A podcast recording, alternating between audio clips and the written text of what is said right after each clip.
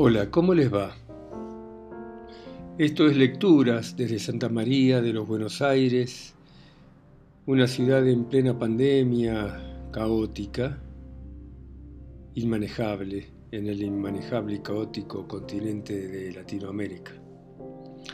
Y continuamos leyendo Las lluvias del Metzat, novela distópica de algún futuro donde el imperio chino maneja todo, prohíbe todo donde hay un crimen, un misterio y un hombre lute que va a tratar de resolverlo y la historia continúa así.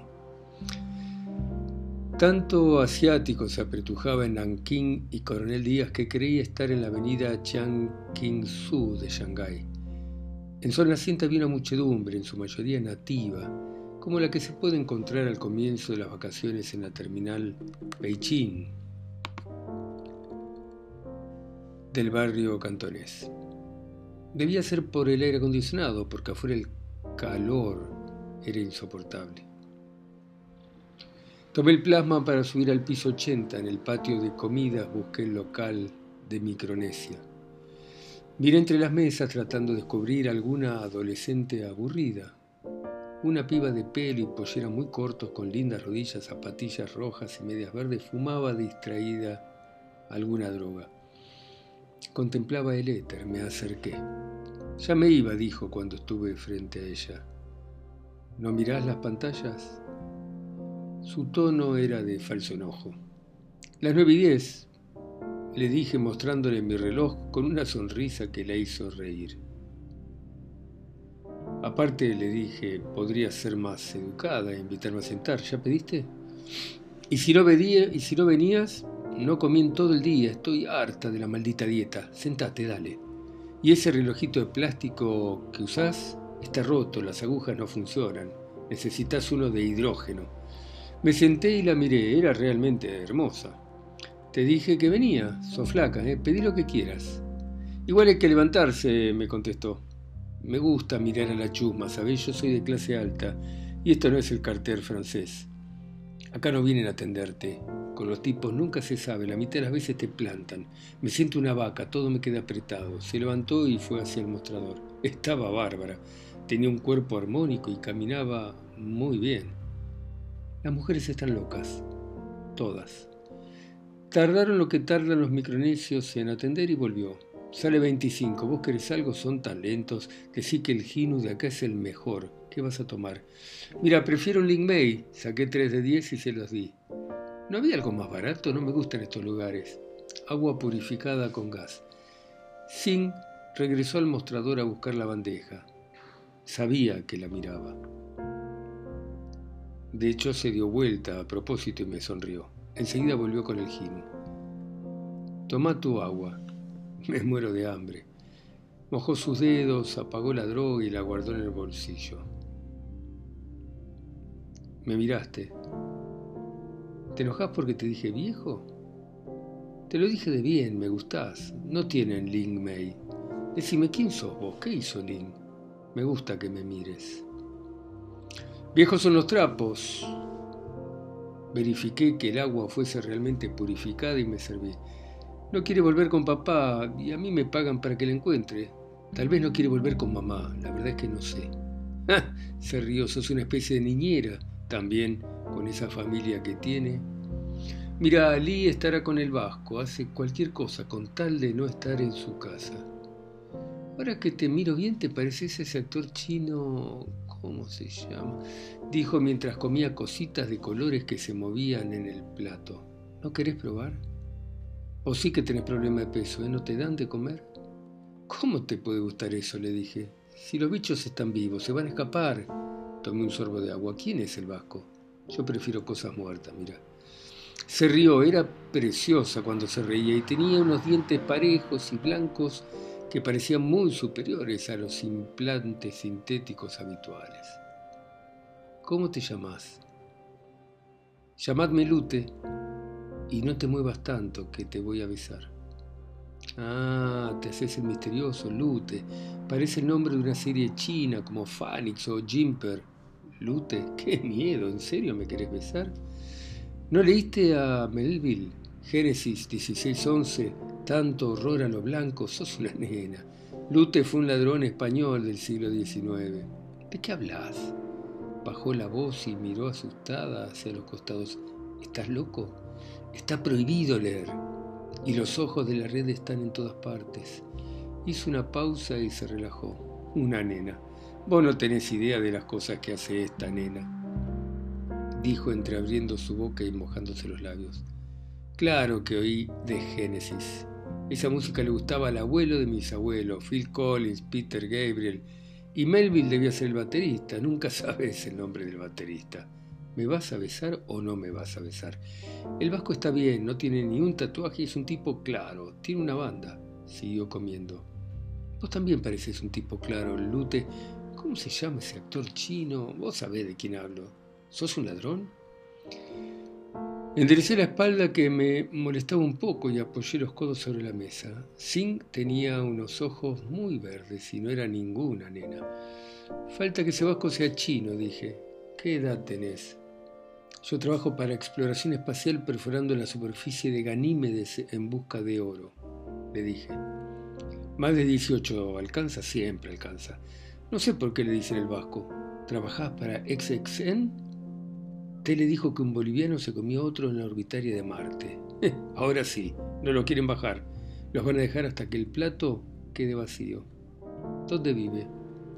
Mira, vas a tener que comprarme más dijo. Sigo con hambre, vení, besame. Te lo pregunto de bien, como vos decís, contesté. Papá es el que te tiene que alimentar. Dijiste que estabas a dieta. Me gustan los chicos malos, Lute, y me estás tratando mal. El vasco vive acá nomás, en un lugar espantoso en pleno distrito Hong. ¿Conoces Luna Roja? Sirve en el mejor saque de Buenos Aires. Vive en Shanghái, 2440, octavo piso. Un edificio muy viejo. Kumsi y Ian me llamaron hace unos días. El sábado fuimos las tres a Tse en Palermo, Hanoi. Y después Lee se fue a su casa y Mali vino a dormir conmigo. ¿No salía con el vasco? ¿Se fue a su casa?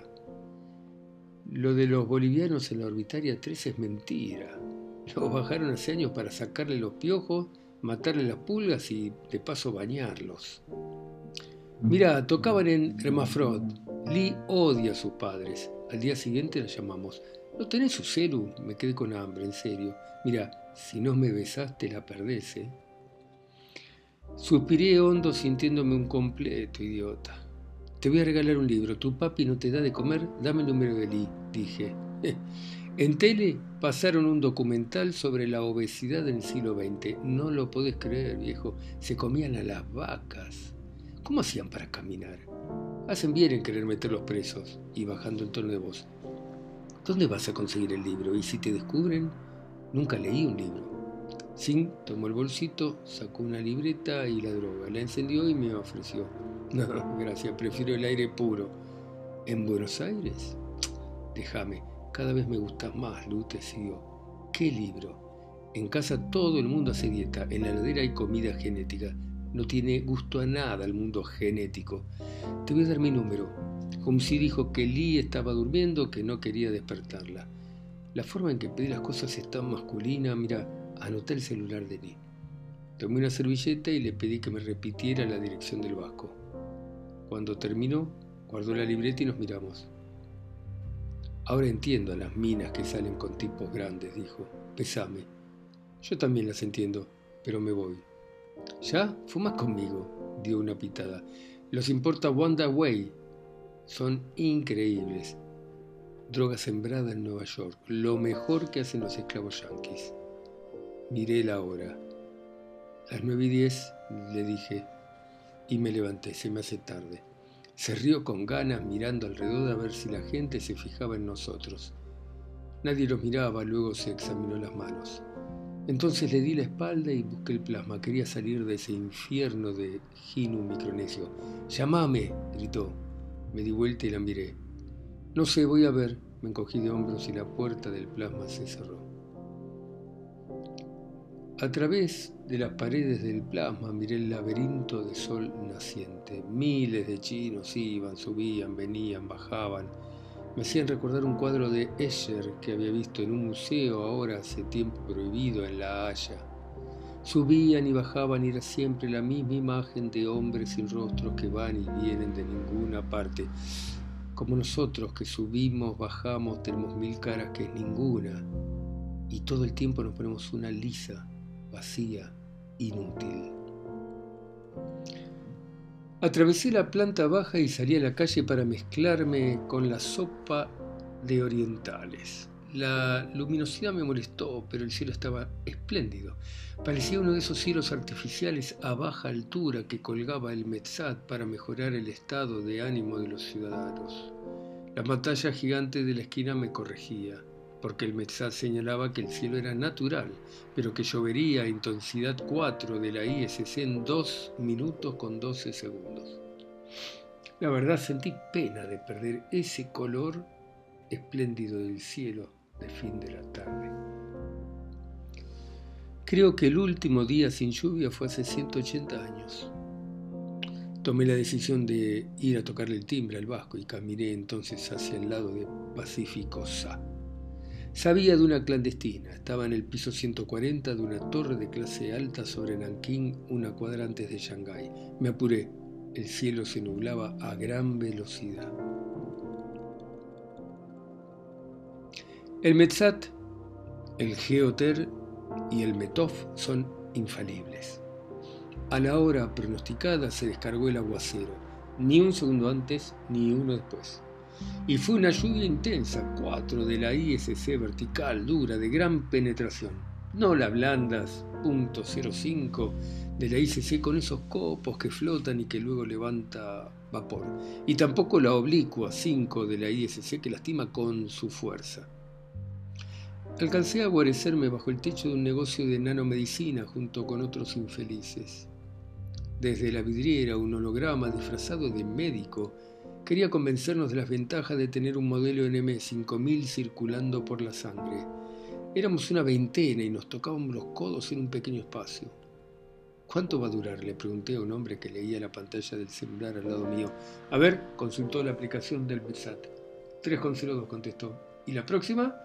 Dentro de 10,45, pero va a ser más corta, me dijo. Le agradecí y me dispuse a esperar. La persona que estaba detrás de mí, se colgó de mi brazo. Me di vuelta para ver qué quería y resultó ser una viejita arrugada, de pelo violeta y estatura muy, pero muy baja. Llevaba unos lentes digitales enormes y un bastón de GPS. De su brazo colgaba una bolsa de compra llena de seres vivos que intentaban escapar. Parecían genéticos comprados en el mercado africano. Me inspiró un poquito de ternura. Tengo Wamix, si le interesa, me susurró. tenía la misma voz que Yum C, la estrella de Eroticón, pero debía ser por el efecto del Xerox. No me da el bolsillo, amiguita, contesté. ¿Y Subcons? Son muy superiores a los EPSCON. Aparte puede pagar con China Express Carbón. Ojalá tuviese China Express. Tengo nenas de 22, agregó. Bellísimas, cuerpos tratados con Babsim. Hacen de todo y son nativas, ¿eh? Claro que por ser nativas aumenta el precio, susurró. Mi departamentito está cerca, acá nomás. Tengo aire acondicionado y el saque invita a la casa. apenas tengo para comer, mi amiga, contesté. Buah, Dios querido, usted pobre, tengo unas chinas de mukden, baratitas. Tienen 21 y son muy limpitas. Debiera decirle a su esposa que le cocine, se va a enfermar, se le ven los huesos. Una rareza, contesté. El MRI me come con los impuestos. Pequeña, no me deja un yuan. La viejita extendió su puño cerrado. Creí que me iba a golpear. Tom me dijo, no tengo un mango, City. ¿Y eso qué es? Usted me cae bien. Me recuerda a mi nietito que murió en la Gran Guerra, en la batalla de Disneylandia en el frente norteamericano. Se la regalo. Con una sonrisa maternal tomó mi palma y depositó media docena de comprimidos de Fix Gun. La tierna viejita me había dado puntería infalible para acabar con, un escuadrón de androides. Guardé el fix gun y miré la hora, las nueve y diez. El aguacero finalizó y todos salimos a la vereda. El calor había convertido el aire en una suciedad pegajosa, inmunda. Apuré el paso y seguí mi camino. Antes de llegar a la esquina de Shanghái busqué el edificio y reconocí su frente. Me acerqué a la pantalla entonces y se encendió un holograma de Argentina Turismo Sexual. Una voz metálica preguntó qué deseaba. Nenas, contesté. Me abrieron la puerta y tomé el plasma. Los vidrios de las torres, los dirigibles multicolores y los hologramas pasaban a toda velocidad. En el lobby, cuando bajé, había afiches de desnudos. Esperé que el sistema confirmase el patrón genético de mi piel y que me abriera la puerta. En el pasillo angosto me crucé con dos matones que salían. Si el departamento quisiera que sus empleados no fuesen tan conspicuos, deberían empezar por no uniformarlos, pensé. Lute, mi mejor cliente. Gruber me saludó con afecto y señalando a los tipos, te asfixian, hermano. Igual que esas perversas que te llaman al celular y gimen como gatas indias. El Estado me quiere pobre. ¿Sabes? Hay que irse a vivir a Santiago de Cuba. No veo la hora de que llegue el semestre glacial, porque en el mundo cambiante de las profundidades no te encuentra nadie, hermano.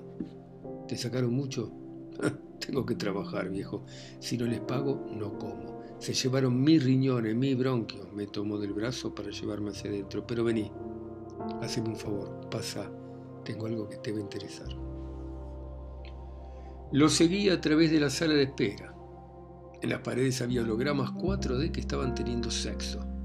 Una secretaria llamativa con muy poca ropa estaba sentada detrás del escritorio, pero no obstante se veían unas piernas monumentales. Astrid me presentó Gruber y la pelirroja me sonrió como si me conociera muy bien. La verdad nunca la había visto y me hubiese encantado conocerla. Gruber abrió una puerta y atravesamos una sucesión de gabinetes angostos insonorizados. Tenían camas y variados implementos sexuales. Al final había una puerta, la verdad, insípida, detrás de la cual había una biblioteca llena de libros.